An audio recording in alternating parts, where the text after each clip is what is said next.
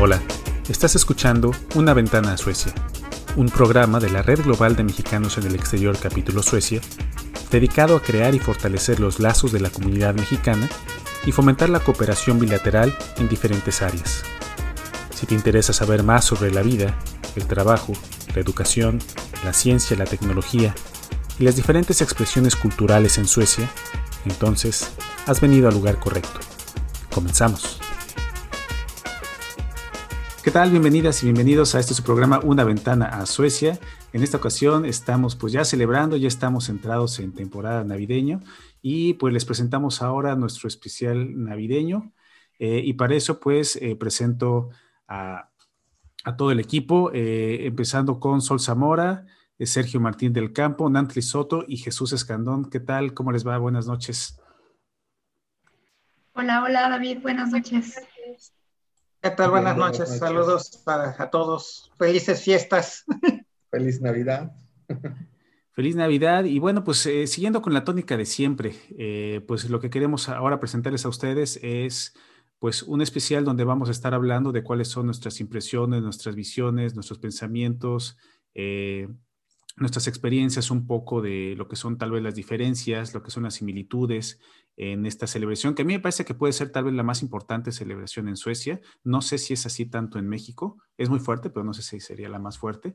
Y pues todo el ambiente que viene alrededor de, Navidad, ¿no? Para empezar, entonces, este, pues no sé, ¿quién quiere empezar a platicarnos un poco de qué es, esto de la Navidad en Suecia? ¿Es lo mismo? ¿No es lo mismo? ¿Qué diferencias hay? ¿Qué les ha gustado? ¿Qué no les ha gustado? ¿Cómo lo ven?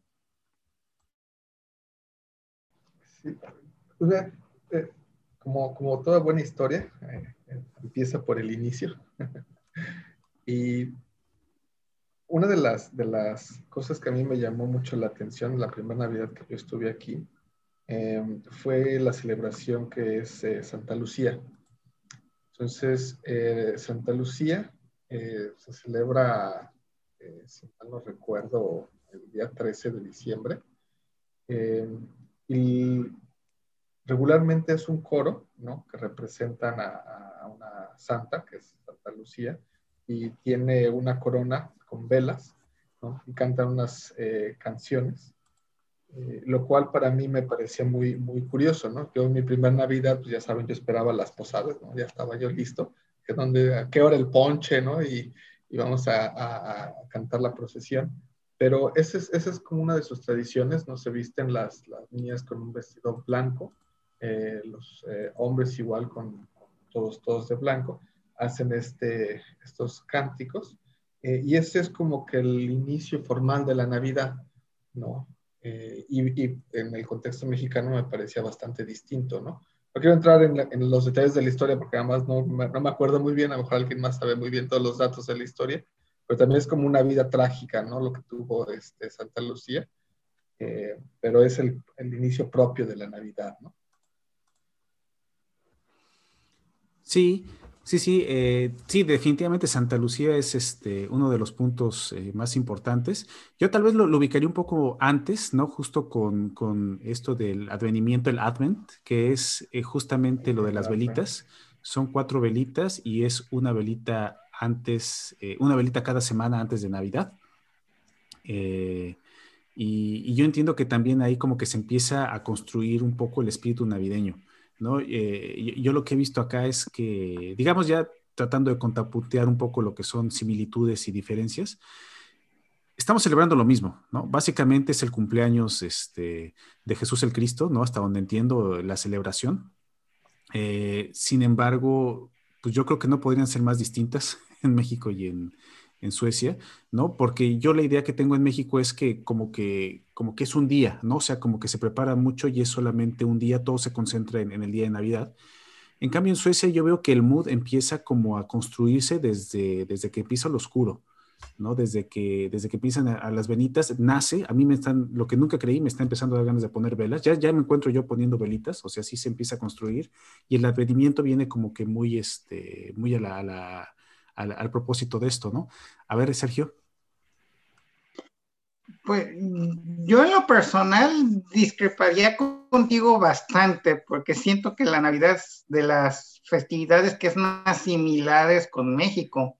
Después de todo, a pesar de que Suecia no es un país muy religioso, o sea, los dos tienen la corona de atiento. En las casas en México en muchas casas se acostumbra también tener la corona de amiento con las cuatro velas que se encienden los cuatro domingos antes de Navidad. Eh, igual aquí a lo mejor nomás ponen cuatro velas, mientras que en México sí se le da la importancia acerca del color de cada vela hasta el día 24 de diciembre pero en ese aspecto es muy similares, del mismo modo que aquí ya, ya se celebra la víspera, no el 25 como tal, o sea, la víspera es la fiesta y el 25 es para la cruda y recuperarse. Eh, pero ahora sí yo siento que, como dices, y en ese punto estoy de acuerdo contigo, desde el que se empiezan a poner las coronas de Adviento, pues ya se empieza a sentir el espíritu navideño que en México pues se traslada pues ya esa época de la posada y ya esa época de empezar a hacer fiestas navideñas o usar eso como excusa para cualquier fiesta navideña. Y de cierto modo es igual aquí ya, ahora sí ya es cualquier excusa para reunirse también, aunque muchas veces, al menos este año por corona, pues no va a ser exactamente igual, pero diría que en muchos años anteriores es también las compañías empiezan a tener sus fiestas navideñas, los lugares de trabajo, ciertos grupos de amigos empiezan a, reunir. Entonces, hasta cierto punto, a mí a nivel personal, por eso me agradan esas fiestas, porque sí tienes, sí le veo yo cierta similitud a como solemos celebrar en México. Sí suele haber cierto aspecto social que en muchas otras fiestas no sale de la misma manera. Totalmente de acuerdo. Nantli, Sol, como ven, ¿se parece, no se parece? ¿Qué tal? ¿Ustedes navegan, digamos, familiarmente, fácilmente en esta Navidad diciendo, ah, ya me la sé? ¿O, se asustan también de repente de las cosas que hacen por acá? Yo, yo creo que se parecen mucho en la cuestión familiar y social, como dice Sergio. y creo que también hay como elementos de, obviamente no, no, hay cosas que sí son muy diferentes. Aquí no, no se reúnen como las, las posadas, ¿no?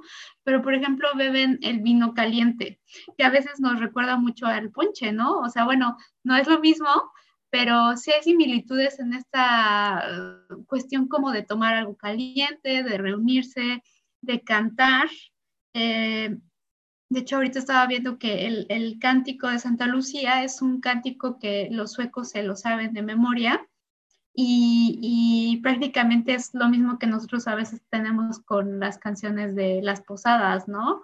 O, este tipo de, ah, o lo que nos enseñaban en la escuela de eh, los peces en el río y este, los, los pastores de Belén. O sea, hay como ciertas cosas que sí se parecen, y, en general, yo creo que aquí y en varias partes del mundo, pues siempre estas temporadas son como una pausa para, como para terminar tal vez como un ciclo simbólicamente y como iniciar otro. De hecho, creo que el tema de, simbólico también tiene que ver justamente con la celebración de Santa Lucía, que tiene una como un simbolismo con la, con la oscuridad y la luz, como el llegar a un punto en que en el año esta época es muy oscura, pero también marca el inicio de cuando se inicia un nuevo ciclo y el sol, digamos, comienza a aparecer en, en, la vida, ¿no? Entonces, sí, me parece como que todos tenemos estas similitudes, diría yo. en eso se parece.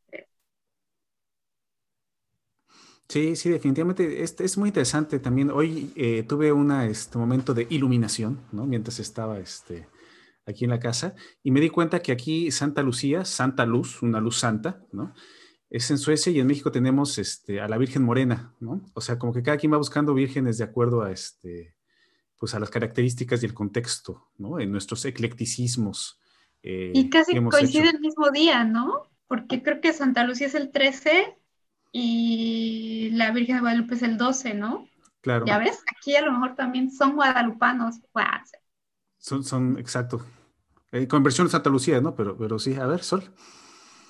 Sí, pues de hecho Santa Lucía es una de mis celebraciones favoritas, porque yo llegué precisamente a Suecia el 13 de, diciembre, hace cuatro años, casi cuatro años. Entonces, justamente cuando llegué fue como, bueno, ya había eh, venido una vez antes a Suecia en verano, un año anterior, y entonces cuando ya me mudé a Suecia fue justamente ese día, que justamente en en México se celebró el, Día de Guadalupe. Me acuerdo que había colas y colas enormes para llegar al aeropuerto eh, y el taxi iba a vuelta de rueda y yo así de apúrele, apúrele, ¿no? Que se va el avión y casi no llegaba y mi mamá se llama Guadalupe, entonces justamente era, ay, en mi día, ¿no? Te vas, hija, tal.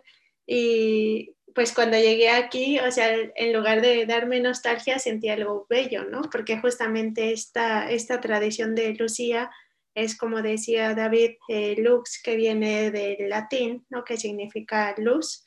Eh, justamente viene, es una tradición que viene de los campesinos, pero ellos la adoptaron de Italia, ¿no? Del siglo III. Siracusa, Italia. Entonces, eh, esta tradición viene a Alemania y Alemania la, la exporta a Suecia y ya Suecia la adopta de una manera diferente, ¿no? Ahora, por ejemplo, en las escuelas, en las iglesias, en las, hasta en las universidades, eh, se van eh, las chicas vestidas de una, una, una chica vestida de Lucía y lleva una corona, como decía Jesús, de velas eh, en, en, la cabeza. Ahora pueden ser de LED, ¿no? ya no son como candelas. Em, pero bueno, el, símbolo es justamente como dar la luz en esta oscuridad y yo pensé, bueno, qué, qué bonita tradición es esta, ¿no? Justamente que, que es, tienes esta esperanza de que, de que la luz va a regresar, claro, la oscuridad no es eterna, ¿no? Pero sí, el, al menos el día 13 de diciembre es el día más largo del año. Solo o cualquiera de ustedes, ¿ustedes saben cuáles son las figuras que están con Lucía? Porque aparte Lucía este, ya viene con, todo un séquito, ¿no? O sea, viene con toda su banda. Hay, hay, un, personaje que tiene sombrerito puntiagudo, está de blanco también. No sé si sea un tomte, tal vez es un tomte. Hay, hay también algo que debe ser una galleta de jengibre por el color, que es cafecito. Y hay otro rojo que, bueno, que más bien probablemente ese sería el tomte, ¿no? Pero está chistoso porque esto que dices, este sol de Santa Lucía, que en efecto en, en Italia era, a mí me explicaron en ese fin, ¿no? Que era eh, una mujer que donde estaban los presos todo oscuro, ella llegaba con su corona con las velas y, les daba comida, los, este, los visitaba. Y pues debió ser muy emocionante, ¿no? De que cero luz, ¿no? Ahí este, en la mazmorra y de repente llega algo de luz pues debe ser muy emocionante, ¿no? Y qué interesante también, pues que aquí es la misma figura que se toma y, pues sí, sí lo entiendo perfectamente, ¿no?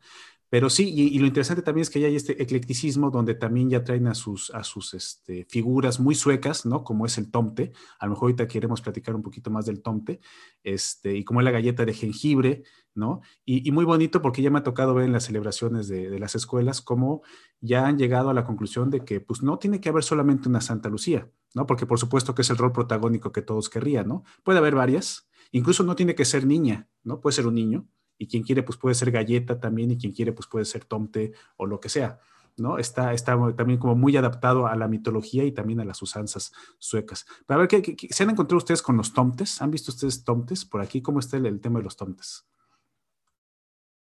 Sí, Sol.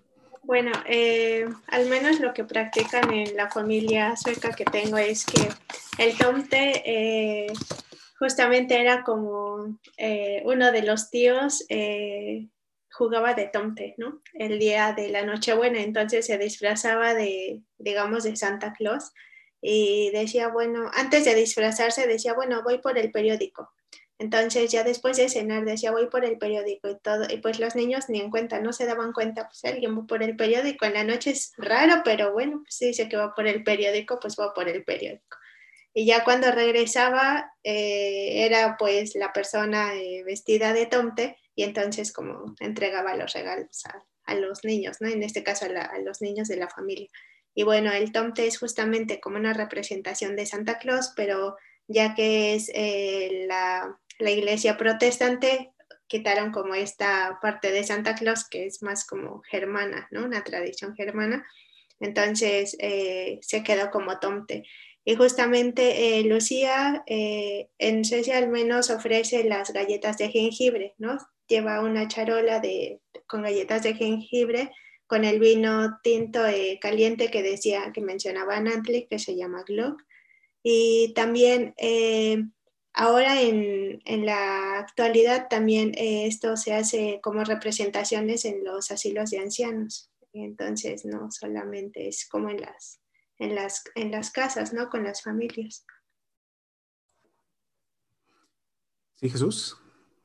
Sí, de hecho, eh, efectivamente ya en términos, no a entrar mucho detalle todavía en lo que es la, la, cena, eh, pero por lo menos en, todas las ocasiones que yo he estado con, con, familia sueca, la cena no es en la noche, sino es en la tarde, ¿no? Eh, y justamente Tomten, que es lo que le podemos decir Santa Claus, se disfraza y te entrega los juguetes el 24, Ahí como a las 8 o 7 de la, de la tarde, se podría decir, es cuando se entregan los, los regalos.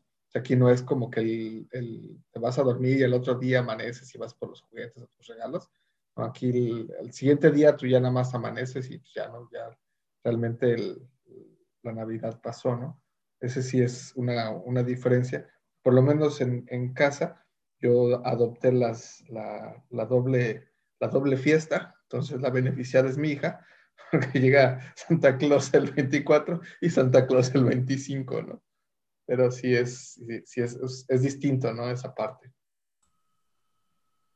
Sí, sí, definitivamente. Y también hay otra cosa eh, con los tomtes. Yo, yo lo que he escuchado acá, y, y me gustan mucho los tomtes porque, porque me recuerdan mucho como son tipo aluches, ¿no? Son como tipo, este, eh, no sé, si ustedes recuerdan tal vez eh, una caricatura que había que se llamaba David el Nomo, mi tocayo Nomo, que era este, un, duende, sí, como, como duende que tenía un, igual un sombrero picudo, tenía la barba este, blanca y, este, y estaban chiquitos, pues eran, eran, eran gnomos, ¿no?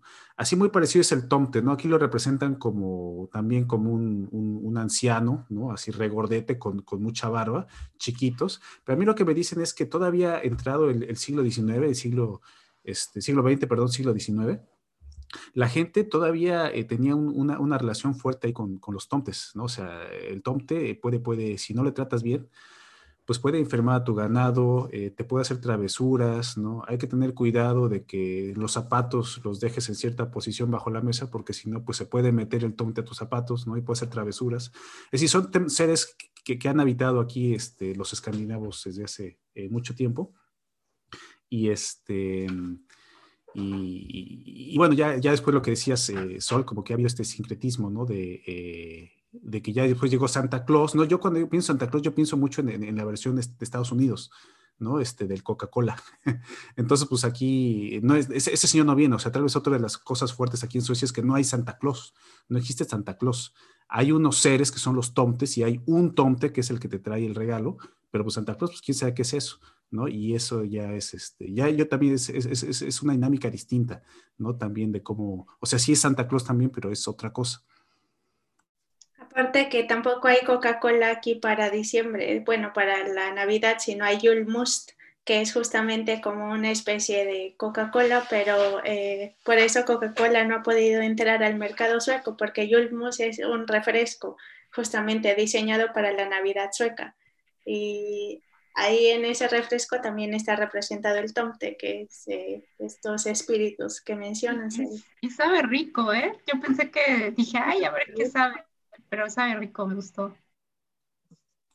O sea, a nivel personal eso fue de lo que más me sorprendió. O sea, aprendí que en la época de Sembrina las ventas de Coca-Cola se van por los suelos aquí por lo mismo de esa bebida, del Yulmus.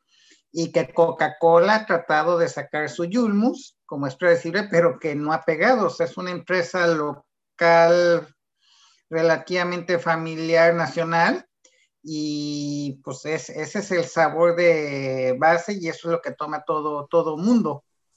Y igual a lo mejor sería como el equivalente sueco de lo que es el Square. Coca trató de sacar la fresca, pero no funciona. El Square es el Square. Ah, pues aquí el, el Yulmus es el Yulmus y Coca-Cola no le hace la, la competencia. Y, pero a nivel, el sabor es bueno. Y como dices, sí tiene a lo mejor mucha relación el hecho de que, porque por ese motivo que Santa Claus como el regordete no es exactamente igual. Aunque yo creo que en la actualidad pasa lo mismo como en México entre Santa Claus y el Niñito Dios. O sea, sabes que el Niñito Dios es el que trae para muchas personas o los Reyes Magos los regalos pero sabes de Santa Cruz para los americanos. Aquí es el tonte para los suecos, pero saben de la existencia de Santa Claus, que es para, no sé, americanos u otros países. Sí, ya el, mensajero es lo de menos, ¿no? Lo importante es que hay regalos, ese, es el punto. Y bueno, ya que están hablando de sabores, a ver, ahora quiero preguntarles cómo les ha ido con los sabores. A ver, ¿cuáles son los sabores navideños este, aquí en Suecia? Yo lo que he visto es que hay mucha gente que es eh, muy celosa ¿no? De, comer cosas que no son navideñas fuera de temporada. Y por supuesto, cuando es temporada, pues quieren los sabores navideños, ¿no? Y hay cosas que no se pueden comer fuera de esta temporada, ¿no? Yo identifico algunos, pero antes les pregunto, a ver, ustedes, ustedes cómo, qué han visto, qué han probado. Bueno, de, entrada los eh, pescados, ¿no? Son eh, algo como lo que nosotros le llamaríamos ceviche, de alguna forma. Eh, son, son muchos tipos de distintos pescados con distintas salsas, ¿no? Eh, se comen muchas eh, carnes frías y olvídate del pavo, el pavo no existe, ¿no? Entonces, de hecho es difícil, ya a, últimos años ya es más común que lo encuentres en los supermercados. Pero yo recuerdo de mis primeros años, era casi misión imposible encontrar un pavo aquí en, en Suecia, ¿no? Entonces yo creo que es una de las de las principales eh, eh, diferencias en cuanto a los sabores y las tradiciones. Sí, sí, Sergio. Yo agregaría que otro muy común aquí en esta época navideña, que nomás lo hacen en esta época de navideña, es este pan de azafrán, eh, que es muy, yo ahorita ya se empieza a encontrar en los supermercados, en las tiendas, no es muy dulce, creo yo que es muy rico. Y entre ese pan de azafrán y las galletas de jengibre, yo creo que es de lo más típico de que se encuentra de estar comiendo aquí a la hora del FICA. Ahora sí ya se ven todas las en, las en los FICA, los cuartos de FICA, se ven las, los botes de galletas de azafrán para que todo el mundo esté, de, de galletas de jengibre, para que a la pasada todo el mundo esté comiéndolas. Sí que sí. Y el Yulmust. sí, ese, ese no, no, puede faltar. Ahora sí, mm, que, que, hay una versión con un poquito de alcohol, o si es una bebida, yo creo yo que sería similar al tequín en el sentido de que tiene una especie de pequeña fermentación, pero ahora sí, e, esta es la más común en la versión alcohólica que todo el mundo toma, incluso los niños. También está, ah, perdón. adelante, Sol.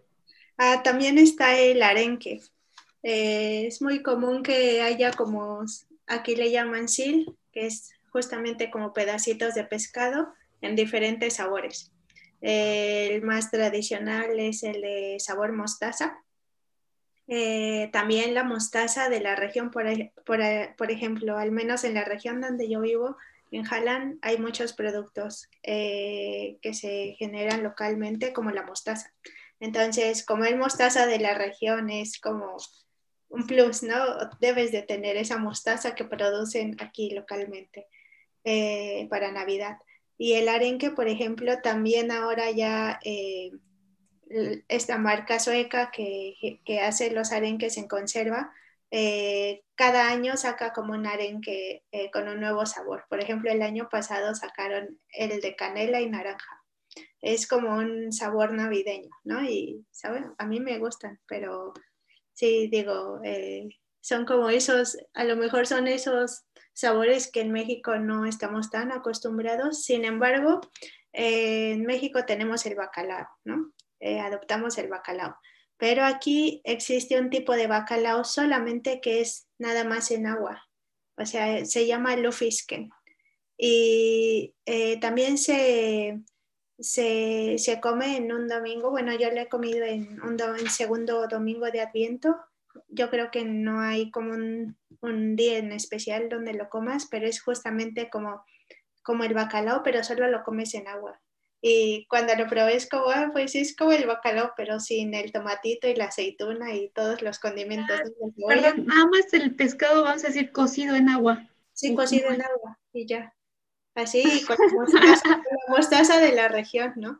Eh, y con chícharos, eh, sí, y ya. Y ya así de qué, ¿cómo? ¿Dónde está el bacalao? Pero sí, es como una tradición también y sí, son nuevos sabores que dices, ay, a ver, el sabor que yo tenía de este pescado es diferente y bueno, ahora probarlo quizás sin tanto condimento es una nueva experiencia. Sí, ese, no lo he probado. Suena interesante. Yo de lo que he probado, a mí que me suena, tal vez no sea. Tal vez fue coincidencia, pues, pero yo lo que ubico es, eh, por ejemplo, las cervezas, ¿no? Sale ya mucha Winter Ale y muchas eh, también cervezas de temporada muy interesantes. Yo no sabía decir qué es exactamente, qué es lo que las hace de, temporada, pero sí saben distinto, están, muy ricas, hay muchísima variedad. Este, también eh, clavo, ¿no? Clavo que, usan en esto del pepper coca, las galletas, el azafrán, como dice también Sergio, ¿no? Que aquí es un producto controlado, ¿no? O sea, lo venden, ¿no? No lo venden tan fácil. Eh, y también, también eso es, eso es muy característico. Y ya para cuestión de la cena, yo lo que ubico también es, es como, dependiendo un poco, ¿no? Cada, cada familia probablemente es distinta, pero eh, yo he visto como que se usa mucho diferentes tipos de arenque, con diferentes tipos de salsas o cosas que les pongan, muy también de la región. Y también eh, mucha, muchas papas, ¿no? Así como papas, y aquí se usan como papas muy, este, con, con leche, ¿no? Con, con, con, crema espesa, ¿no? O sea, son platos muy pesados, o sea, perfectas así para, para este, ganar grasa y soportar el, el, invierno, ¿no? Así, perfectas. Y también mucho, mucho cerdo, mucha carne, ¿no? El cerdo aquí es, es, es delicioso, ¿no? Y me ha tocado también comer cosas exóticas, ¿no? Como eh, el alce, bueno, para nosotros exóticas, ¿no? Aquí no es nada exótico, ¿no? Pero el alce o incluso oso también este, eh, se, come por acá. Sí, Sergio. Igual ahorita que comentabas eso del clavo, uno de los que suele ser eh, adorno navideño, nos, mm, creo yo que ya es menos común, pero sí se puede ver en muchas cosas, es agarrar las naranjas y, y ponerle clavos, o sea, el clavo el condimento, no clavo de, martillo, sino del condimento, y llenar de manera que usar la naranja con el clavo como una especie de, de estrella, y eso se usa mucho como decoración navideña. Igual hoy en día ya no se usa tanto y según yo es más bien como actividad para los niños para que hagan en la escuela, pero antes sí se acostumbraba mucho como decoración navideña. Y lo que ahora más bien se acostumbra es en todas las, en, en las ventanas de las casas se ven unas lámparas colgando de la ventana con, dentro de una estrella, estrellas de cinco picos, entonces eso es muy común encontrártelo por las ventanas de las casas en, en esta época del año. y, de hecho, bueno, para, para que, quienes eh, nos costó algo de trabajo acostumbrarnos a los sabores suecos, hay una tradición que ayuda mucho, que son los snaps. Entonces, los snaps es una tradición sueca que en la cena eh, te estás tomando shots de distintos licores. Pero no nada más este tomas el shot y ya, ¿no? Sino tienes que cantar. Entonces, durante toda la cena hay que estar cantando distintas canciones, ¿no? Relacionadas obviamente con la Navidad y te estás tomando estos, estos shots, ¿no? De distintos licores, eh, bastante fuertecitos, por cierto. Entonces yo ya después de los primeros tres, cuatro snaps, ya la cena es deliciosa, ¿no? Ya, ya pasó el, el, el tema de los sabores. Pues es, es, eso es algo fundamental, ¿no? Los, necesitas estar eh, tomando tus, tus, snaps y cantar las canciones navideñas. Entonces sí es una tradición muy fuerte. Sí, es verdad. Yo no, no sé si son, son eh, como tipo vodka, pero vienen con un sabor herbal, ¿no? Muy fuerte también. Son, son, son, son ricos. Son destilados de hierbas. De hierbas. Y cada, bueno, vienen en botellitas y cada botellita representa cada una de las regiones en Suecia. Sí, Sí, sí he visto y veo que también se ponen muy creativos, ¿no? También con diferentes tipos de, snaps, tienen de todo tipo, de todas cosas y les encanta estar sacando cosas nuevas, ¿no? También está, está padre. Y ahora yo les quiero preguntar nosotros, este, como siempre, pues se pasa súper rápido, pero en esta última parte del programa, eh, quisiera preguntarles algo que pues para todos los mexicanos en el exterior siempre es un dolor de cabeza, siempre es un tema complicado, ¿no? Y eso es ir pensando qué vamos a cocinar o qué vamos a comer para la cena navideña. ¿no? Porque estamos ante la vicisitud nostálgica, ¿no? Tal vez un poco de querer eh, cocinar tal cual como comíamos nosotros en México, ¿no? Yo, por ejemplo, pues este, la pierna al horno, ¿no? El pavo también, a veces pozole, comíamos este, eh, en Navidad, ¿no? Porque, pues, porque nos gustaba, ¿no? Y somos mexicanos, entonces pues, comíamos pozole, ¿no? Pero este, pues acá es complicado, ¿no? Por no decir casi imposible hacer la, adaptación. Pero entonces, ¿ustedes en qué andan? O sea, eh, ¿van a otro lugar, hacen una mezcla, un poquito de esto, un poquito del otro? ¿Cómo, cómo navegan ustedes en eso? ¿Cómo, cómo son sus estrategias? Bueno, yo en, en mi casa, por ejemplo, siempre la Navidad es romeritos y bacalao. Y pues ya sabes, de chicos, a lo mejor, bueno, a lo mejor mis hermanos no, pero a mí no, yo no era fan así de, eh", pero ya verdad es que ahora soy muy fan. Entonces no hay Navidad que no, sí, eh, siempre hay bacalao y bueno, aquí en Suecia lo único que, que he preparado es bacalao, pero romeritos pues obviamente no. Este, y prácticamente ya con que haya bacalao es Navidad. ya después puede ser otras cosas. Muy bien, Jesús. Ah, para mí, eh, yo ya soy conocido como el, cocinero oficial del pavo. Entonces, eh, regularmente pasamos Navidad con, amigos ya suecos, eh, pero ya esperan, ¿no? Así de, bueno, Jesús, traes el pavo, ¿no? Y para mí Navidad siempre ha sido el pavo, ¿no? Sí, sí, eh, ha sido una tradición, eh, independientemente de cualquier otra cosa que hay en casa, como son los romeritos, el bacalao y, todas las cosas, eh, como que siempre la, la, partida de pavo era algo importante en, en, casa, ¿no? Entonces he procurado tener esa, esa tradición y pasárselo un poco a, a, mi, a mi chaparra, ¿no? Desde cocinarlo y limpiarlo y entonces es como que eh, eh, intentar eh, no solamente continuar con la tradición del pavo, sino la tradición de, cocinar en familia, ¿no? Eso es algo que, procuro. ¿Algún relleno, Jesús?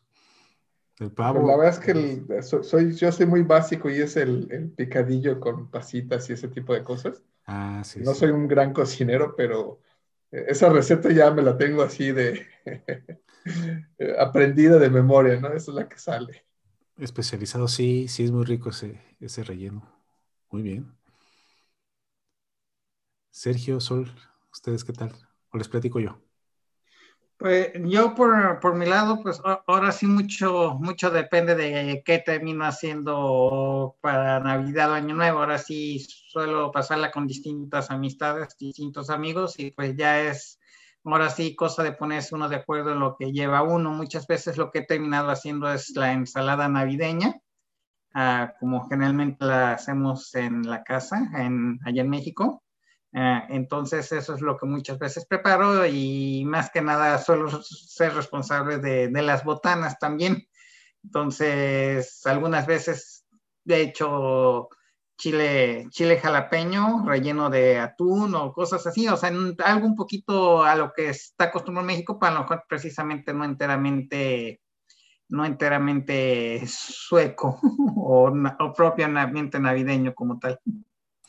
Sergio, ¿y alguna, alguna comida interesante que te hayas encontrado ahí? Porque supongo que tendrás amistades pues, suecos y, de todos lados, ¿no? Algo interesante que te hayas encontrado alguna vez aparecer ahí en tu plato eh, de cena navideña.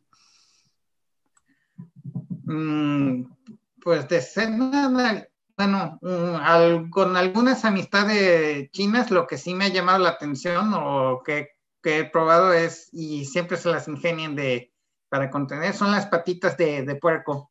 Entonces, y a mí con lo que me encantan, entonces siempre ha sido buena referencia.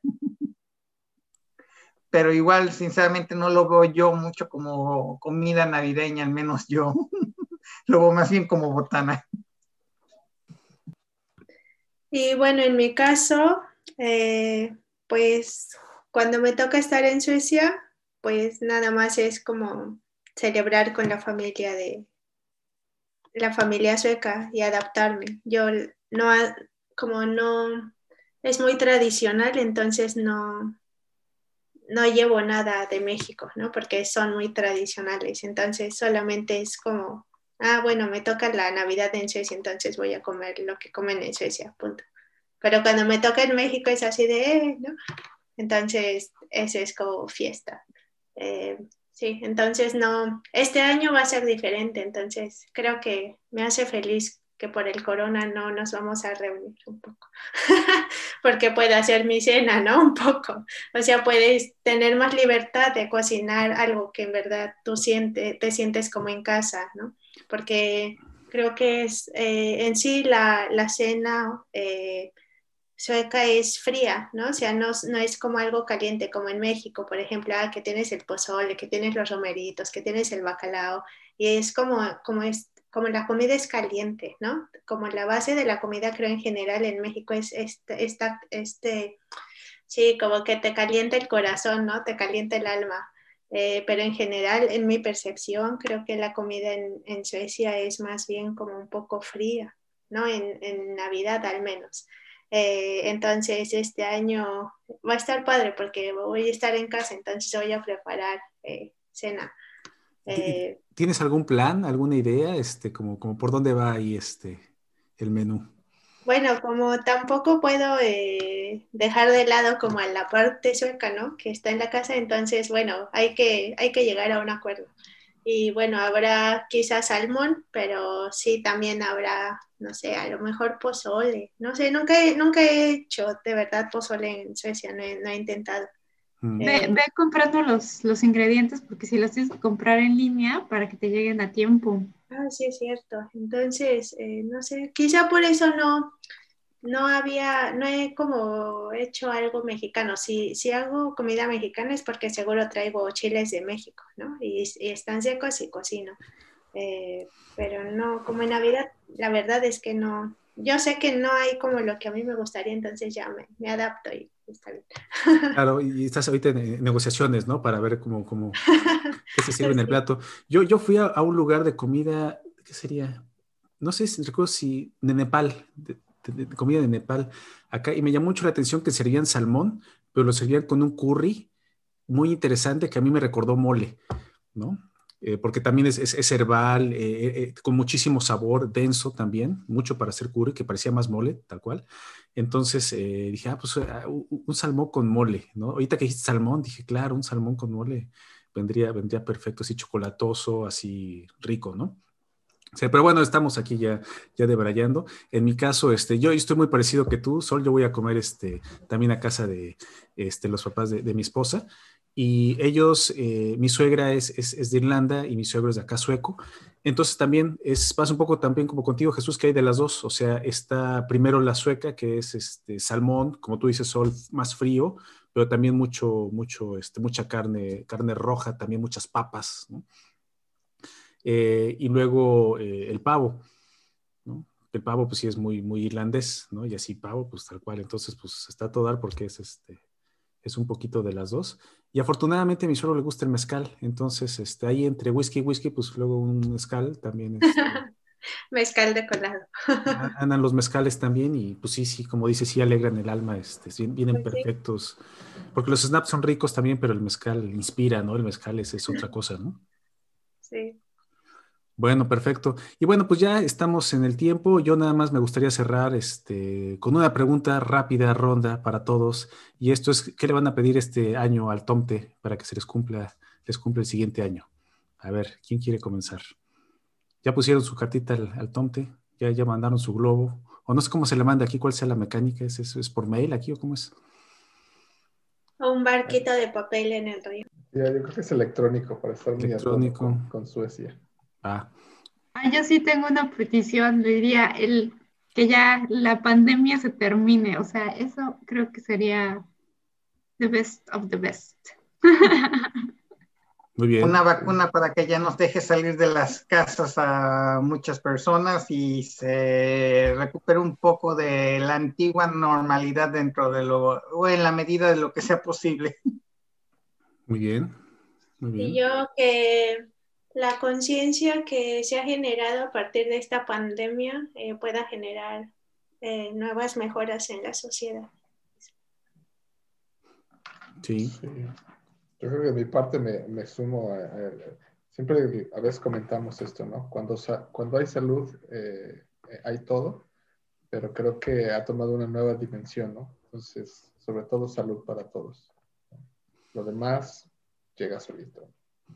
Lo demás, claro, es lo de menos. Lo importante es que haya salud. Esperemos también poder, este, pues tomar lo mejor de las experiencias que nos ha dejado esta pandemia. Ya a estos días como que ya se ve una luz por ahí con esto de las vacunas, ¿no? Eh, pues no sabemos exactamente, como siempre, ¿no? Hasta qué punto y hasta qué grado, pues es que se regresará o es que si se regresará algún día a- al mundo como lo conocíamos antes. Esperamos que sí y si no, al menos pues poder eh, llevar eh, todo lo aprendido, ¿no? Y todas las eh, cosas que, que, que ha sido como un despertar de conciencia también en muchos sentidos pues que eso lo podemos llevar, desearles también a ustedes todos, por supuesto, eh, pues los mejores deseos, ¿no? Los mejores este, intenciones, ¿no? Que, que todo les salga muy bien, que estén eh, muy contentos con su familia, con salud, en donde quiera que nos estén escuchando. Y con eso, pues nosotros cerramos en este, en este episodio más y en esta primera temporada, eh, mandándoles un caluroso abrazo y deseándoles lo mejor desde Suecia. Que tengan muy buena noche eh, muy feliz año de lo que queda y feliz año nuevo.